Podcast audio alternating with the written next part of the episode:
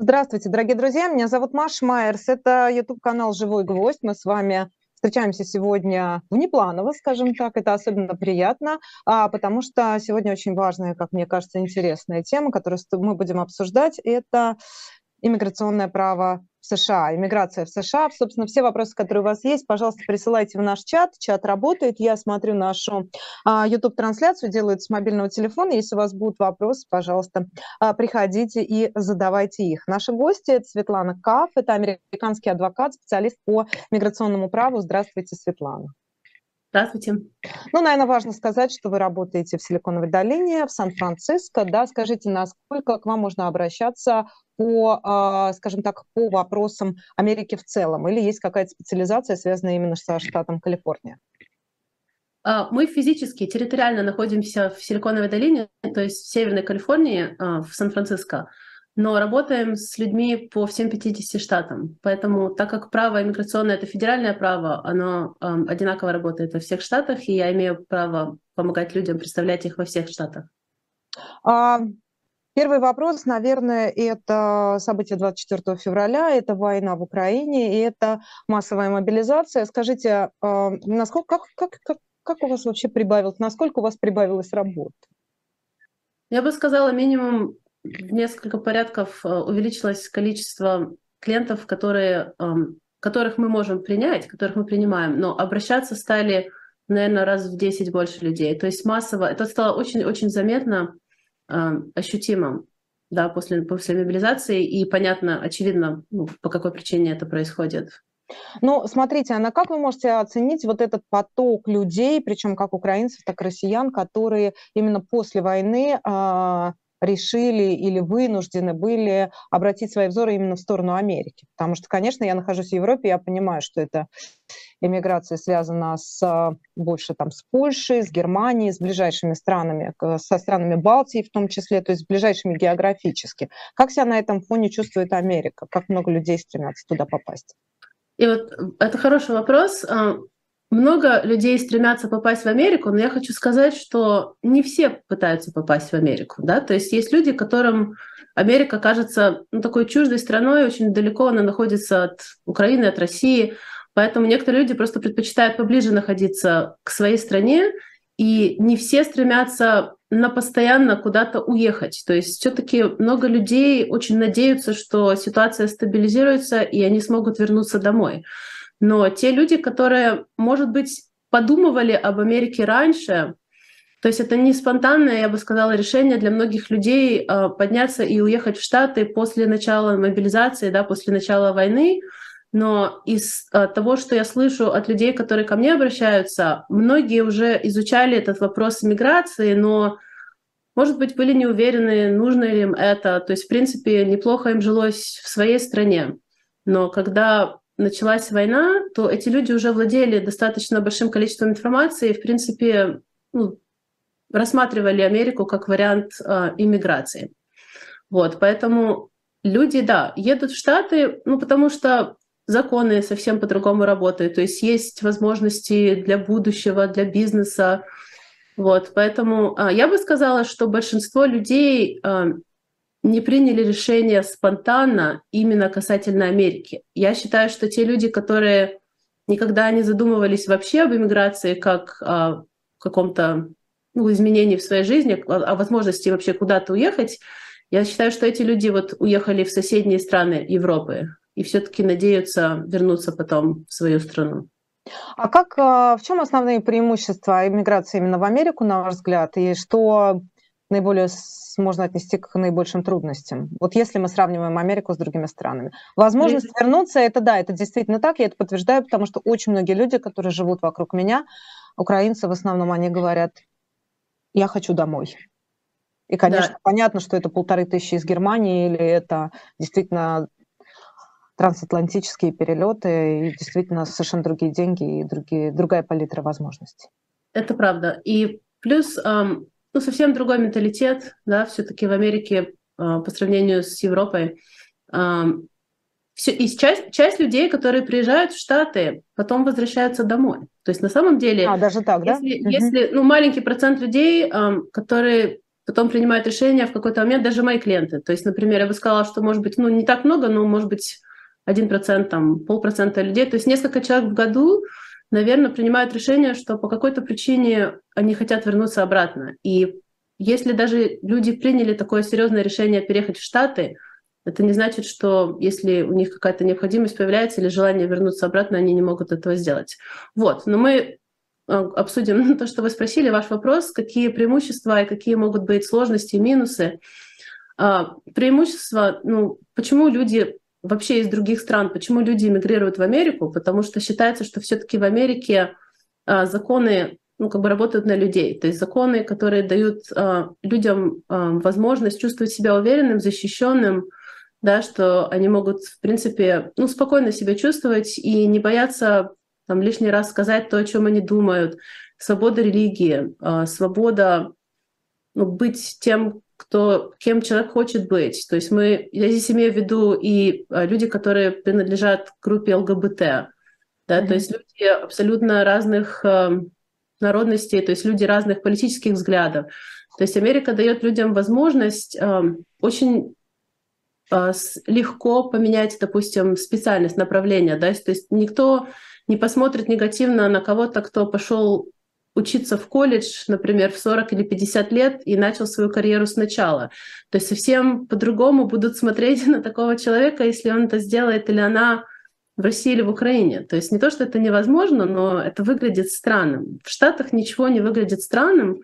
То есть э, человек может, в принципе, ну, одеться как хочет, там, сказать, что он думает, если он не приносит вреда другим, то есть если он не эм, использует насилие, да, не применяет насилие, да, если человек не вредит другим, в принципе, имеет свободу делать, что хочет. То есть вот ради этой свободы, в принципе, и едут люди со всех стран, не только из бывшего Советского Союза.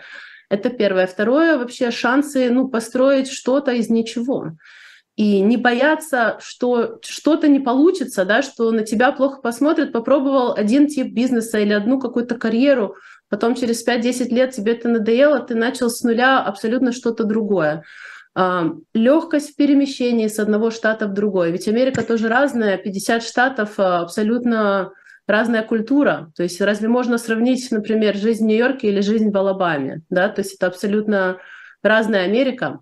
Вот. То есть ради вот этих возможностей, ради свободы, ради того, что есть шанс а, ну, стать тем, кем ты хочешь, и, в принципе, заработать, даже если ты выходец из семьи, допустим, абсолютно рабочего класса, ты можешь подняться очень высоко, если есть э, желание.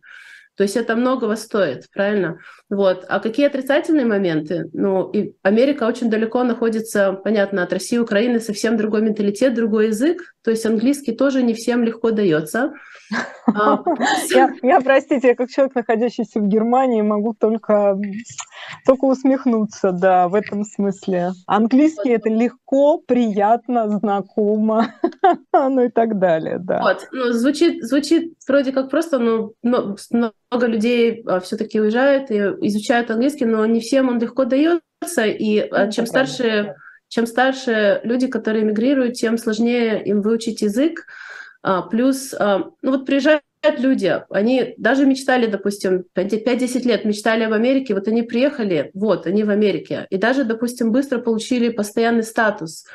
Но иммиграция, она создает стресс для всех. То есть даже для тех людей, которые довольно быстро смогли легализоваться, даже для тех, кто быстро выучил английский. Потому что все равно начинаешь вспоминать то хорошее, что было раньше, начинаешь сравнивать, э, там, помидоры не так пахнут, там, еще чего-нибудь, да. там, где найти такие продукты, к которым привык.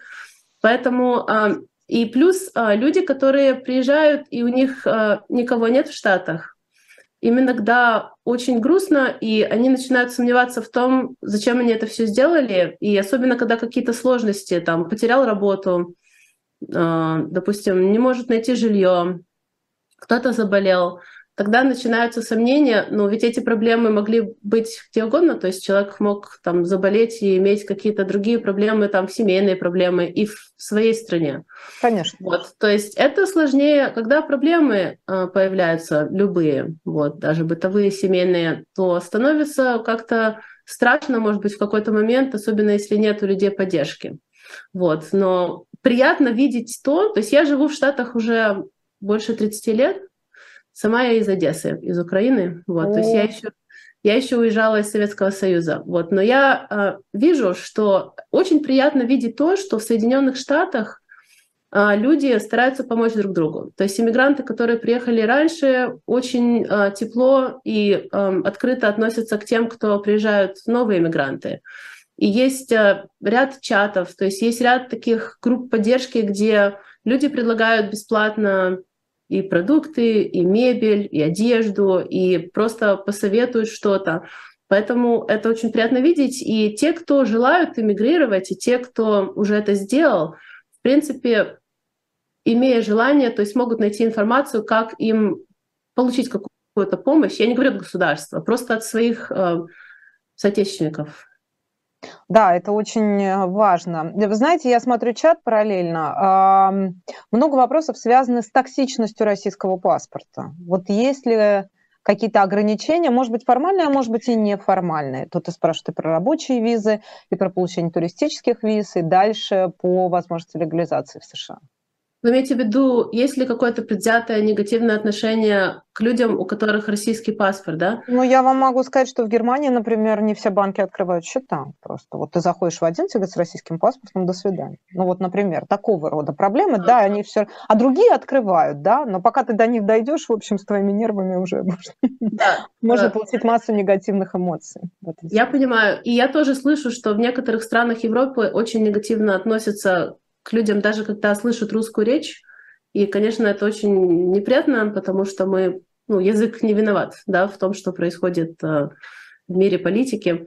Э, я хочу сказать, что слава богу, что в Америке такого отношения нет, и люди, даже которые вот уже после начала войны приехали, кто успел попасть на какого-то рода собеседование, там, иммиграционное, или попасть э, на слушание в иммиграционном суде, э, получают одобрение и абсолютно не испытывают каких-то неприятных моментов, и предвзятого отношения в Штатах нет э, к людям с российским паспортом. Так что в этом плане хорошо.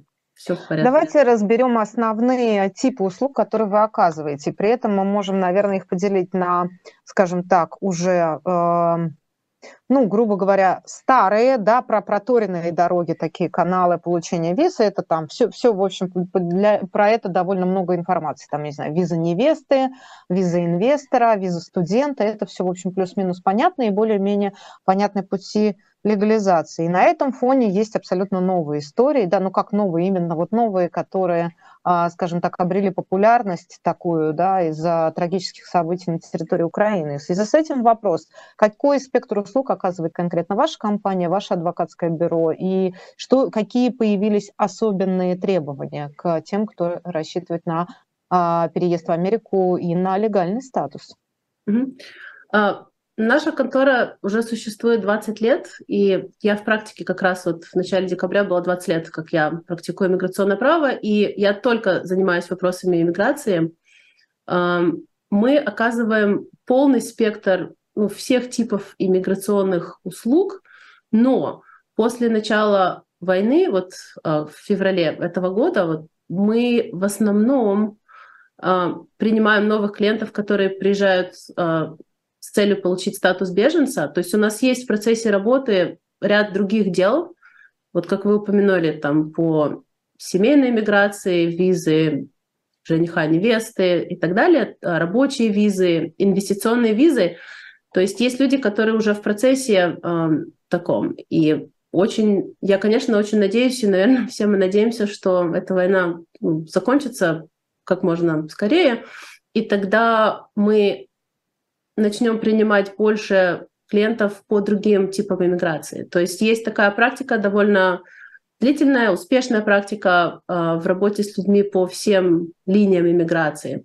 Но на сегодняшний день в связи с таким потоком людей, которые приезжают с России и Украины, э, мы же ведь работаем еще с людьми, которые из других стран тоже, то есть кто приезжает как беженцы из Беларуси, из Казахстана, из других стран бывшего Советского Союза, есть а, небольшой процент людей, которые работают с нами, кто не выходцы из бывшего Советского Союза, то есть у нас там небольшое количество таких клиентов тоже есть, и это мое личное решение ну, брать все-таки максимально клиентов, которые русскоговорящие, там, украиноговорящие, но я имею в виду с наших э, стран бывшего Советского Союза, просто потому что я чувствую, что я могу помочь им больше, чем, допустим, адвокат, который не говорит на их родном языке. И мне ну, да. приятно объяснить людям более доступно и иметь возможность с ними общаться на их родном языке. По этой причине я сама просто предпочитаю взять в первую очередь тех клиентов, которые приехали из стран бывшего Советского Союза, но понятно, что я не отказываю людям, которые, если есть у меня время на это и возможность. Что мы сейчас, сейчас немножко я да, мой вопрос был вот как раз по старым типам виз и по новым типам виз, которые сейчас стали, набрали вот популярность да. Э, среди и людей, треб- которые обращаются к вам за помощью. И требования, да. Да, смотрите, а, требования просто ужесточаются все время. Это не связано с тем, что происходит на Украине, то есть событиями войны. Требования не менялись, просто требования в общем меняются, потому что ведь право иммиграционное, оно распространяется на всех. И нет каких-то конкретных а, требований или критериев для людей из определенных стран. Поэтому mm-hmm. само определение, кому положен статус беженца, оно не менялось. Вот. Но динамика работы в иммиграционных судах и в административных а, офисах, где люди обращаются за статусом беженца, а, все стало сложнее по той причине, что поток иммигрантов есть со всех стран, не только стран из России, из Украины. Вот. Плюс, а, смотрите, на всех негативно отразился ковид, да, то есть э, коронавирус, и какое-то время все иммиграционные офисы были закрыты, и это проблема для иммиграционных судов, для иммиграционных офисов, потому что а, есть масса дел, которые просто приостановились и которые не могли рассмотреть. То есть сейчас очень сильная загрузка и в судах, и в других административных офисах. А, работники еще не все вернулись все-таки на работу, и есть какие-то ограничения в плане того, сколько дел назначают на рассмотрение, сколько слушаний проводят.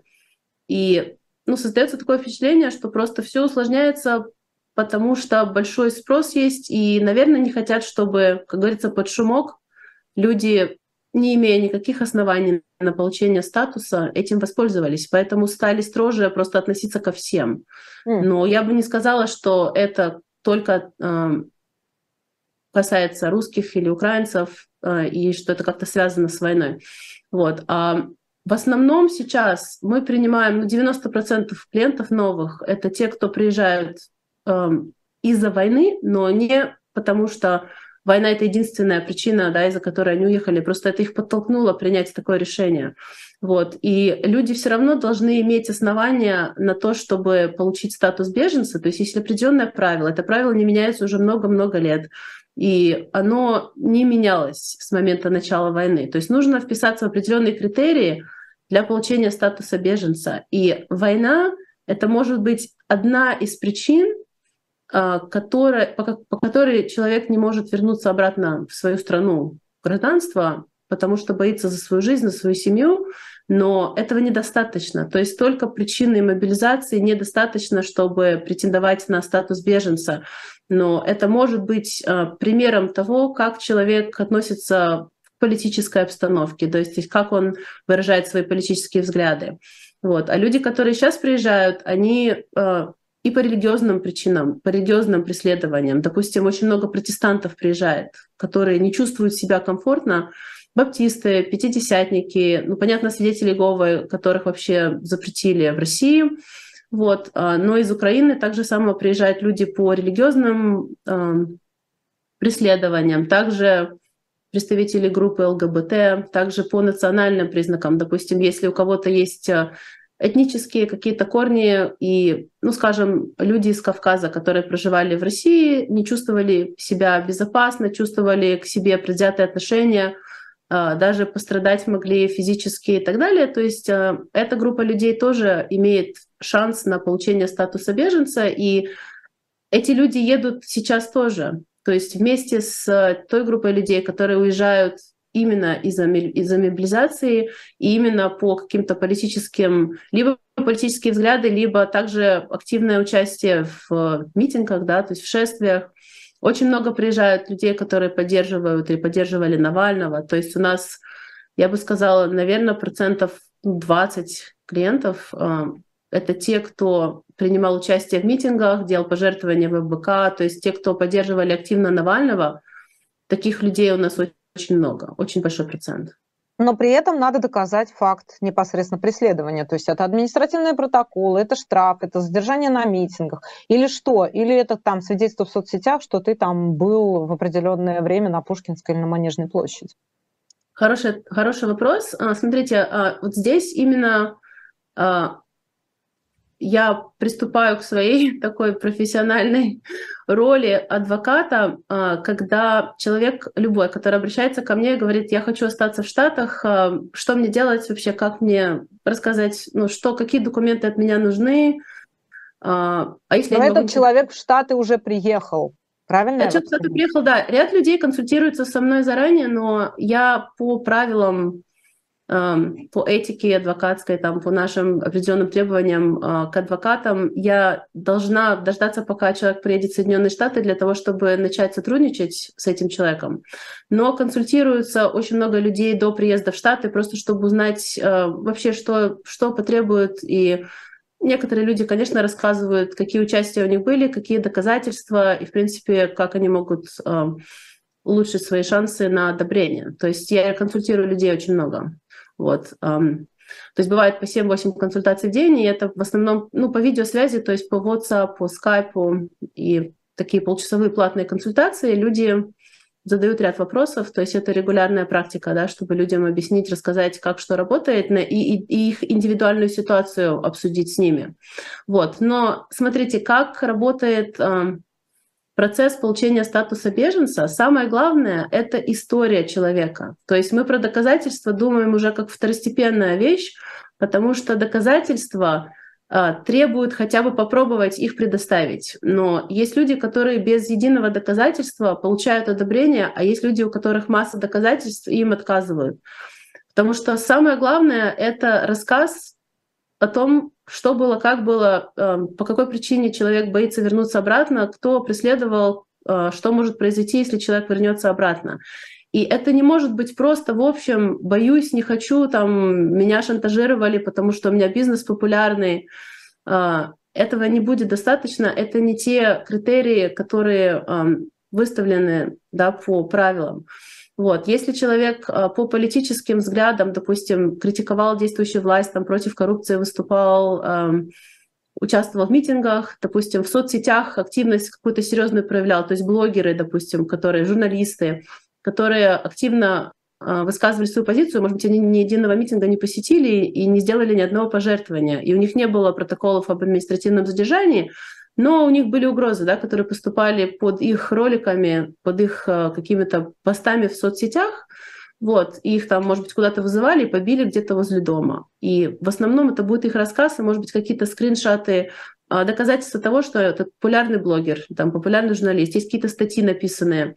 Вот, то есть э, этого может быть достаточно для получения статуса. Так же само по религии, по другим каким-то признакам.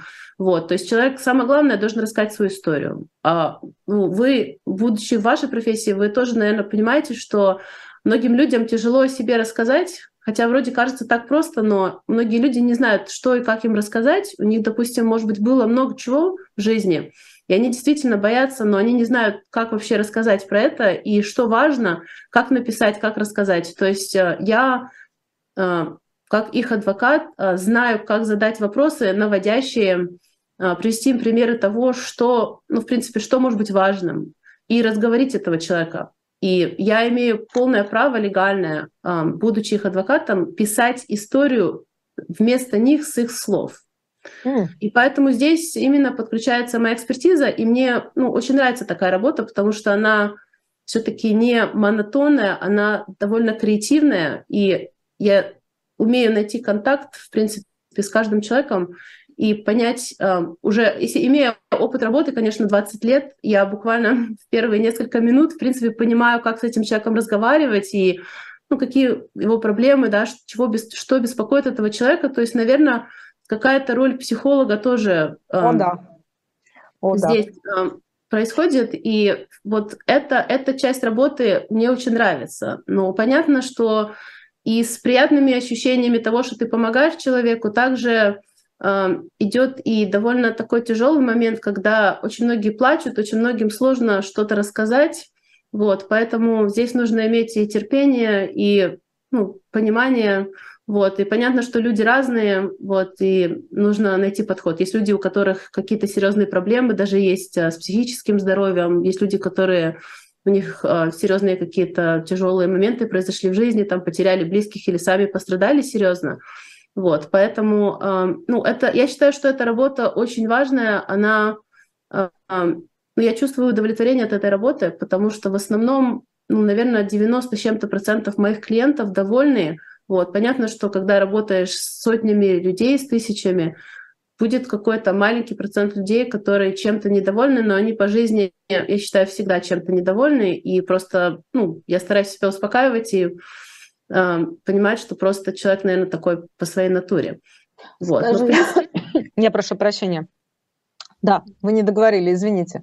Ну, все нормально. То есть я, я просто говорю к тому, что, в принципе, наверное, чтобы как бы финализировать э, ответ такой, э, Эм, раскрытые на ваш вопрос, э, что можно, в принципе, помочь любому человеку, и э, сегодня это просто поток иммигрантов в основном из-за мобилизации, но это не только из-за мобилизации, то есть у этих людей должны быть какие-то другие еще э, основания на получение статуса.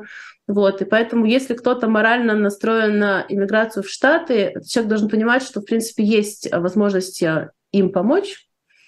Вот, и даже если человек не имеет доказательств, желательно, конечно, какие-то доказательства найти. Вот когда человек говорит, что совсем ничего нет, всегда можно подумать о том, что кто-то какие-то свидетельские показания напишет, все-таки какую-нибудь там фотографию где-то или какую-нибудь бумажку человек найдет. Скажите, а вот в результате этих консультаций бывают ли, и сколько там случаев из 100, например, что вы говорите, нет, Бывает... Вы не готовы, э, у вас недостаточные документы. То есть вы будете вашего клиента старательно все равно вытягивать, или вы понимаете прекрасно, что у него шансов нет, и лучше не тратить деньги, не тратить ваше время? Вот, хороший вопрос. А, я бы сказала, вот сейчас просто, чтобы вам дать понять, а, у нас, наверное, где-то ну, около 500 клиентов в процессе работы, да, то mm-hmm. есть это огромное количество клиентов. А, наверное, из 100 я отказываю, может быть, 5-10% людей.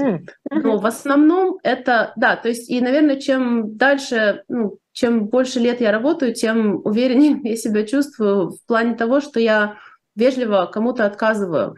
Вот. Иногда э, это, это обычно не связано с тем, что у человека нет доказательств, потому что, как я уже сказала ранее, есть люди, которые без единого доказательства получают одобрение. То есть я ну, настроена, я вообще, ну, как, знаете, по-английски говорят people's person, то есть я, в принципе, люблю людей, и я хочу помочь максимально всем, кому могу, вот, но в то же время я должна обращать внимание на правила, на критерии, да, кому а, вообще положен этот статус. И мои критерии, а, личные мои критерии, а, с кем я готова работать, они не связаны с количеством доказательств. В первую очередь эм, я должна почувствовать, что человек меня не обманывает, и, наверное, мы все, наверное, в какой-то мере такие. То есть никто не любит, когда его обманывают, особенно когда вы понимаете и чувствуете, что вас обманывают. То есть если человек мне открыто рассказывает, что произошло, как произошло, и вот о себе рассказывает, я чувствую, человек искренне со мной говорит или нет. То есть для меня это очень важный критерий. Неважно, насколько у него сильное будет потом дело. Вот. А второй критерий — это разговор, то есть второй критерий это как человек разговаривает со мной, то есть как человек ведет э, себя в плане уважения ко мне. Mm-hmm. Вот. И даже если у человека прекрасный кейс, то есть дело, да, то есть у них там много доказательств, я вижу, что ну, это выигрышное дело, человек готов платить, даже некоторые люди, но у нас есть какие-то а, фиксированные а, цены, да, то есть ценник есть на определенные виды услуг, и этот ценник не меняется от того, сильное дело или слабое дело, там, с какой страны человек приехал, даже в каком составе семьи. Вот, то есть ценник один. Но есть люди, которые говорят, ну, я готов заплатить больше, только возьмите меня раньше или там, пожалуйста. А, если мне неприятно неприятен человек в общении. А, имеется в виду, если человек грубо разговаривает, если я чувствую, что меня напрягает общение. Коммуникация. Человеком, да, тогда эм, я не хочу работать с этим человеком. Потому что понятно, что в любой работе есть и приятные моменты, в любой работе. И у меня это работа, то есть я имею частную практику, это не ну, я не в государственном офисе работаю, э, не благотворительная организация, то есть у нас э, частный офис. Вот. Но да, я имею право выбрать, с кем мне работать, и я максимально хочу всем помочь. Но просто у меня есть свои принципы. То есть даже если я не совсем согласна с позицией человека, даже если Uh, ну, у него дело не совсем сильное. Во-первых, я скажу сразу. То есть человек всегда, конечно, хочет знать, но какие у меня шансы, Светлана, то есть что вы думаете произойдет. Uh, шансы не только зависят от того, что он написал или она, еще зависит от того, как он будет потом отвечать на собеседование. И я всех абсолютно готовлю к собеседованию, на котором потом сама с этим человеком присутствую. То есть если это суд, тогда я очень много говорю в суде сама лично, и я веду это слушание. То есть мы, мы заранее репетируем, я задаю вопросы, потом задает вопросы судья, иммиграционный прокурор. Это мы говорим про беженцев. Вот. Если это административное слушание для беженцев, тогда я молчу, но сижу рядом и веду конспект и слежу за порядком. Но я абсолютно со всеми клиентами репетирую заранее то, что будут спрашивать. То есть симуляцию проводим этого собеседования. Поэтому просто написать историю, приложить несколько бумажек, там, протоколов или каких-то медицинских справок, это еще не гарантирует успех. Потому что иногда, ну, люди ведь сегодня очень продвинутые, да, то есть интернет, в интернете есть все, то есть можно найти какие-то успешные истории, можно их купить, можно достать все что угодно, любую бумажку за деньги, пожалуйста. Вот. Но потом же важно отвечать в соответствии с этой бумажкой, с этой историей, и чтобы не только я поверила этому человеку, что поверил судья, что поверил иммиграционный да. прокурор, а ведь менталитет э, немного другой, то есть он отличается от нашего бывшего советского менталитета, правда? То есть мы, когда репетируем с людьми, понятно, что я э, уже ну, как бы тот, тот менталитет, который у меня был э, по приезду в Штаты, то есть я прожила 16 лет бывшем Советском Союзе, понятно, что у меня был какой-то менталитет, который никуда не пропал, просто добавился к этому еще и американский менталитет. То есть у меня их два получается.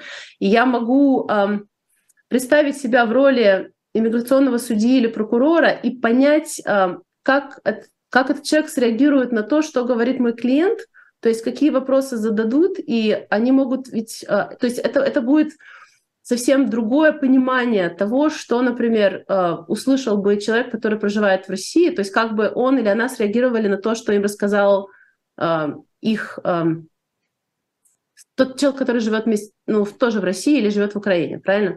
Понимаю. Вот. Угу. Поэтому вернуться, вернемся обратно вот к вопросу, да, что с кем я работаю, то есть я стараюсь никому не отказывать. Но если я чувствую неискренность, это моих два основных критерия. Либо неискренность, либо не совсем уважительное отношение к себе, тогда я не буду работать с этим человеком. Да, можете себе позволить. Скажите, а справиться с собственной легализацией в Америке без адвоката возможно или шансы малы? Возможно, и возможно? есть ряд людей, конечно, да, то есть возможно, и никто эм, не обязан работать с адвокатом или с кем-то просто с помощником. Э, есть люди, которые сами абсолютно проходят этот процесс и проходят его успешно. Э, ми, э, риск, э, риск, который присутствует э, в таких случаях, если человек не прошел этот процесс, то есть не, не прошел его успешно, да, то есть если отказали в первой попытке, Потом адвокату очень сложно исправлять те ошибки, которые человек совершил просто по незнанию, по тому, что не имеет никакой практики, понятно, с процессом иммиграции. Поэтому есть люди, которые абсолютно проходят все сами, это бесплатно, то есть даже нет никакой пошлины за обращение за статусом беженца. То есть это может быть абсолютно дешевый бесплатный процесс для тех, кто уверен в себе и кто хочет сам себя представлять. То есть в этом ничего Сложного... Ну, наверное, да, но, наверное, надо знать структуру, надо знать язык, безусловно, и надо ну, знать язык, язык, язык не обязательно, язык не обязательно нужно знать, потому что представляют бесплатного переводчика. Mm, угу, например. Поэтому язык не обязательно знать. как вариант. Вы сказали, что вы работаете с людьми, которые уже находятся на территории Соединенных Штатов. То есть это в основном, наверное, люди, которые попали в страну по туристическим визам. Правильно я понимаю? А, ну, не совсем. То есть до начала войны а, в Украине большинство людей из бывшего Союза приезжали по визе, либо туристической, либо студенческой, либо рабочей, но по какой-то визе. А, после начала войны массово поехали люди без визы, но легально. То есть люди, которые приезжают на границу Мексики с Соединенными Штатами и открыто говорят, что мы приехали, потому что хотим попросить статус беженца, и этим людям ставят печать разрешения на въезд в Соединенные Штаты на период а, на один год. А, и кому-то дают, Кому-то дают официальный пароль, такой статус, а кому-то просто дают бумаги с разрешением на пребывание в Штатах один год. И за это время нужно подать на статус беженца. Вот, то есть, в принципе, люди, которые приехали по визе, они тоже должны в течение года обратиться за статусом беженца, но там есть свои нюансы, и э, в разные места и по-разному происходит процесс рассмотрения и рассмотрения документов в зависимости от метода попадания в Штаты. Но сегодня многие люди просто не в состоянии получить визу, либо просто э, нет денег поехать в другую страну, либо очень большие очереди.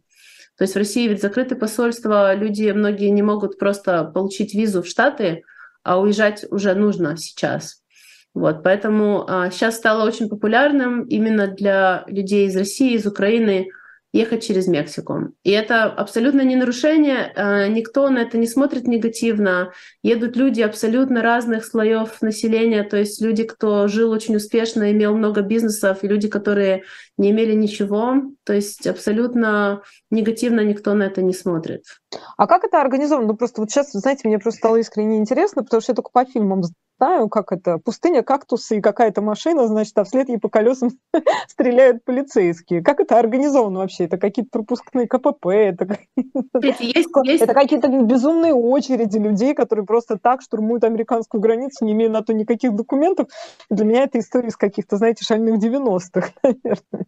Это, это правда, то есть и поэтому э, люди, ну как бы наши, я имею в виду ну, выходцы из бывшего Советского Союза, то есть русскоговорящие наши люди, абсолютно были далеки от этого метода иммиграции, хотя люди из Латинской Америки абсолютно прекрасно пользовались этим методом всегда.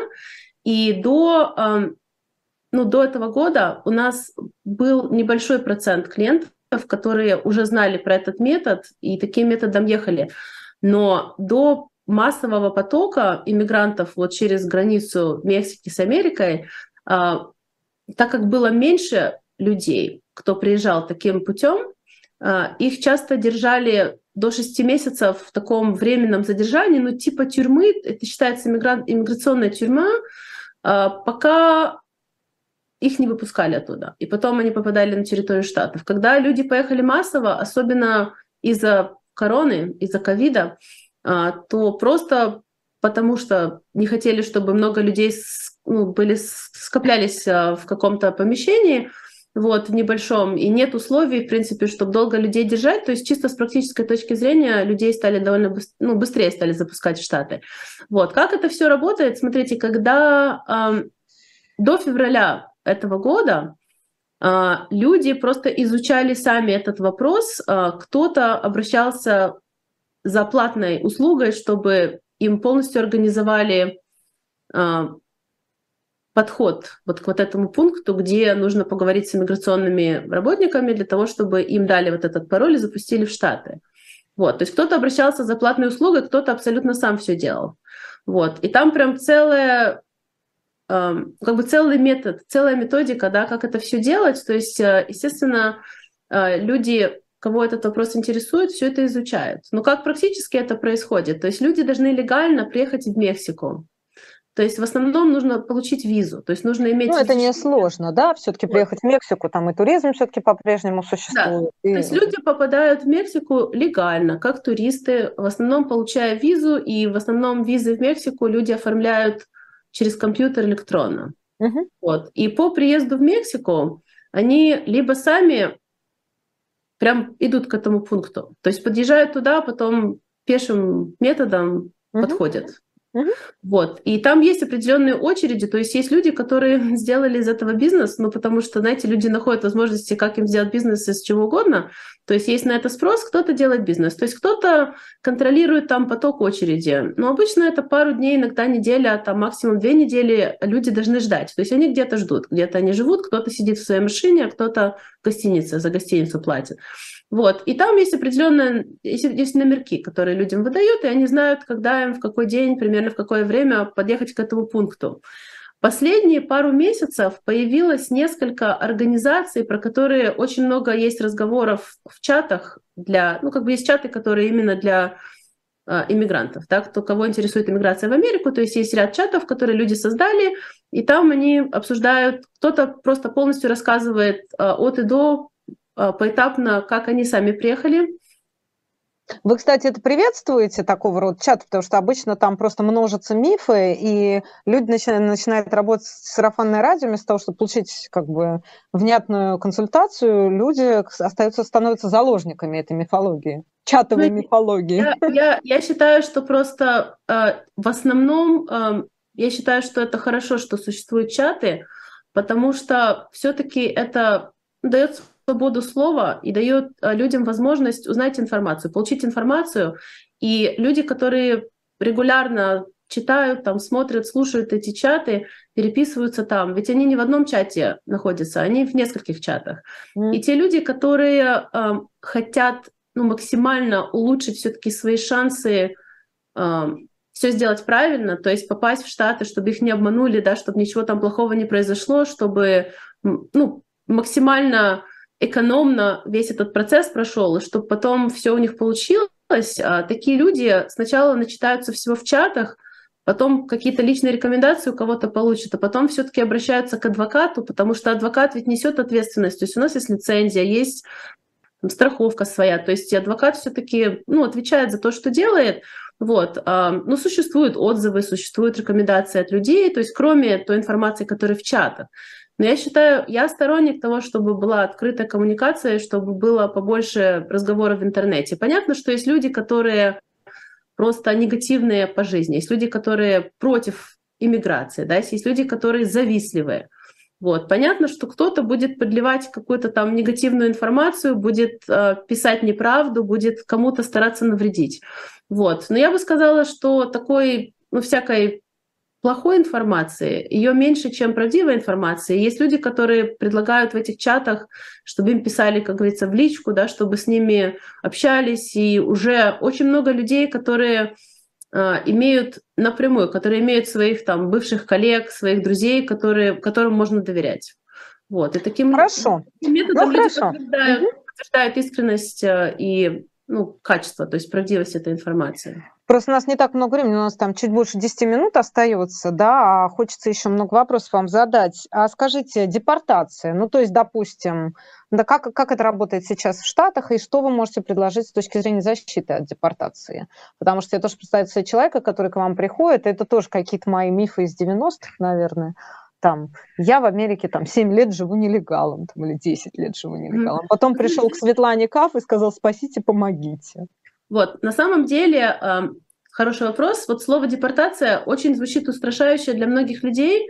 И когда люди приезжают э, вот через Мексику, и у них сразу дело рассматривается в иммиграционном суде, а те, кто приехал по визе, их дело сначала рассматривается в обыкновенном административном офисе, не в суде.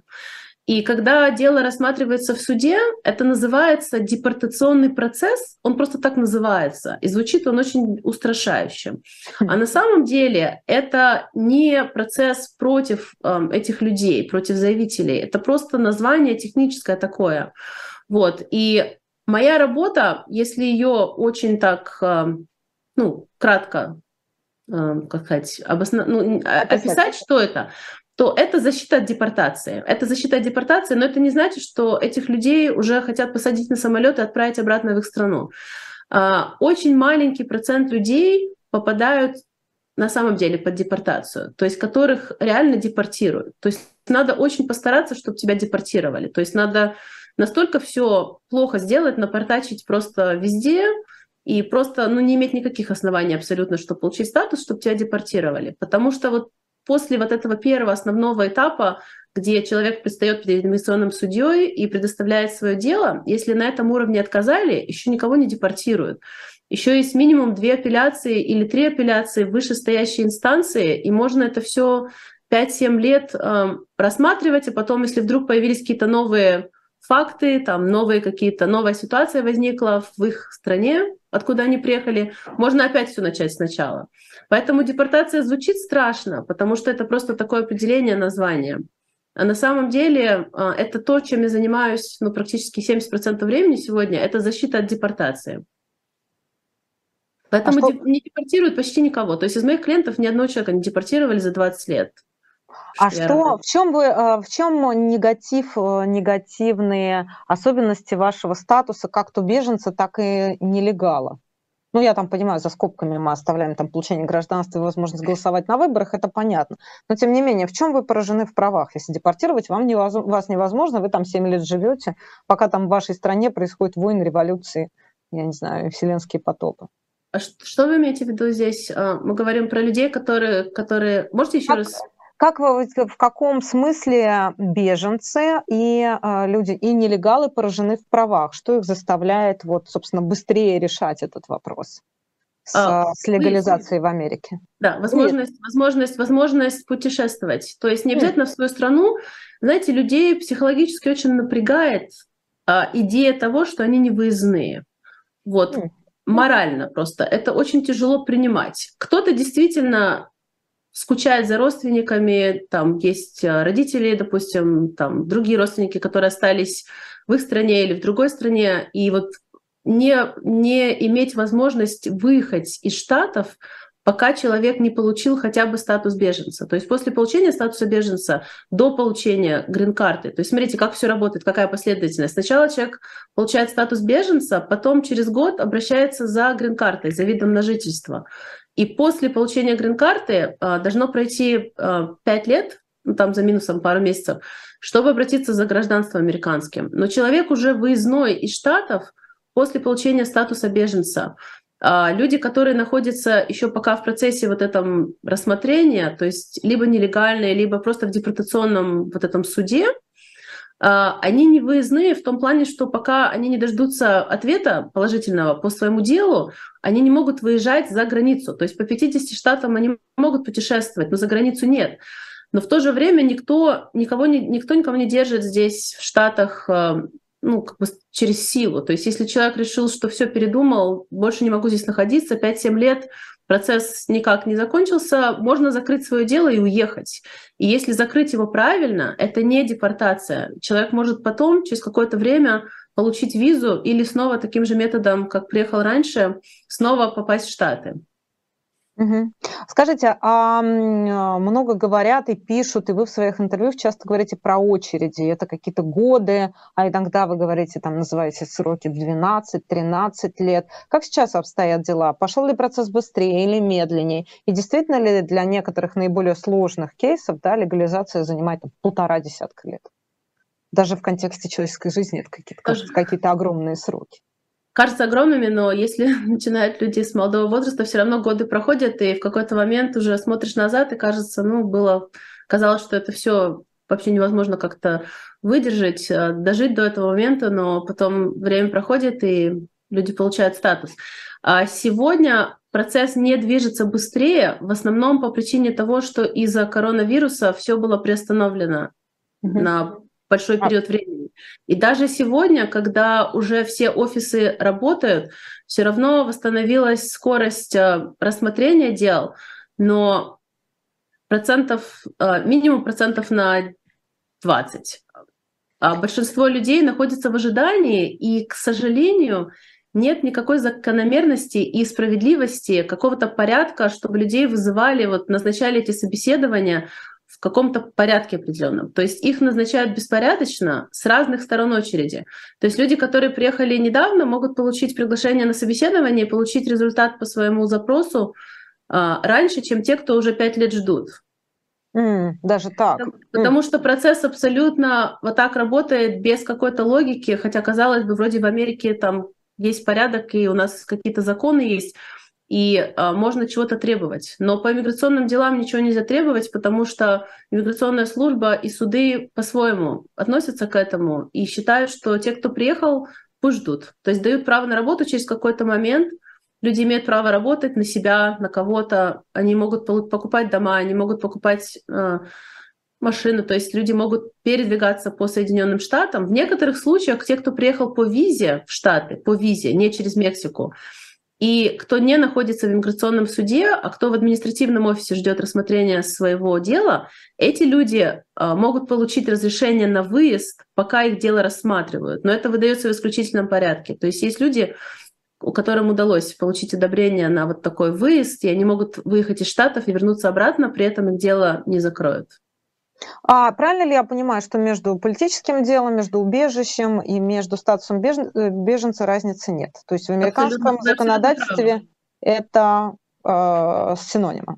Синонимы, абсолютно. Угу. А, так, хорошо. А скажите, пожалуйста, еще такой вопрос. А есть ли разница, где именно подаваться на политическое убежище и как вот в разных штатах по-разному? Есть ли такая, там, допустим, даже вот, э, если вы говорите, что это федеральная законодательство, значит, это а, работает одинаково, но тем не менее, где-то дешевле, где-то людей меньше, там, если сравнить, например, там, Нью-Йорк и Калифорнию с какими-нибудь штатами Центральной Америки.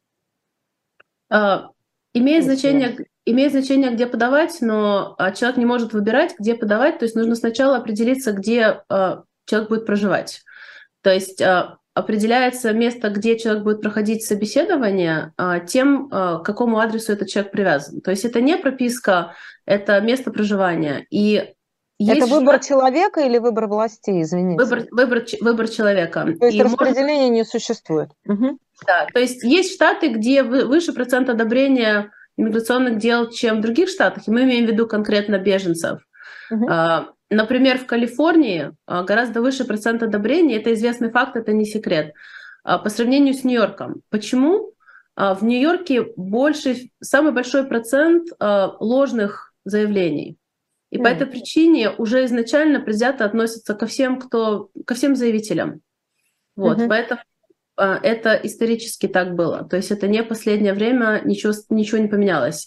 В мелких штатах иногда проще пройти процесс просто потому, что это новинка для тех работников, которые там находятся, иммиграционных, но они тоже знакомы с этим процессом, и Америка страна иммигрантов, да, здесь иммигранты есть везде. То есть обычно люди выбирают, где им подавать документы, ну да, смотрят на статистику, которая доступна, ну, публично есть в интернете, статистика э, одобрений, вот, но важно тоже определиться с тем, где есть работа, где mm-hmm. климат устраивает, то есть есть какая-то поддержка, потому что что толку, например, что в Калифорнии высокий процент одобрений, если у человека там нет ни работы, ни семьи, там ни друзей, и ему там очень грустно, одиноко, вот. А еще есть такой момент, а, можно подать документы в одном штате, а потом по истечении определенного времени можно переехать в другой штат и перевести дело за собой. И некоторые люди, кто ожидает 5-7 лет, допустим, они могли сменить уже 3-4 штата, и это абсолютно никак негативно не отражается на их деле, если они очень рано не переехали. То есть там обычно первые 7-8 месяцев после подачи нежелательно переезжать по причине того, что это влияет на получение права на работу, как быстро человек его получает. А, Светлана, у нас э, минута остается, даже меньше. Что бы вы все-таки вот рекомендовали, с чего начать, если можно, очень короткий совет тем людям, которые сейчас нас слушают и всерьез задумываются об иммиграции в США? Угу. Я считаю, что надо начать с того, что надо изучить информацию, то есть почитать все-таки в чатах, что люди пишут, а, провести консультацию. То есть я и например, другие адвокаты ну, проводим консультацию, она всего лишь полчаса и очень может быть информативная, и узнать конкретно про свою ситуацию, задать свои личные вопросы, которые, может быть, не всегда хочется в чате задать. Вот. Но это, допустим, моя цель не привлечь специально людей, там, давайте вы приедете в Штаты, а помочь тем, кто уже сам решил, что им это нужно, и они хотят это сделать. И я, в принципе, открыта ну, к тому, чтобы помочь всем, кто в этом нуждается. Спасибо вам большое. Ну да, я добавлю, не врите, и будьте вежливы, да, это важно, вот. это важно, да, потому что американская, американский стиль коммуникации это немножко, немножко иное, да, по сравнению с тем, что принято в России и, может быть, даже в Восточной Европе. Спасибо вам большое. Светлана Каф, американский адвокат, специалист по иммиграционному законодательству. Мы говорили сегодня про иммиграцию в США. Если это ваш выбор, ну, будьте готовы, да. Это не самый простой процесс, но, надеюсь, счастливым завершением. Я благодарю вас. Меня зовут...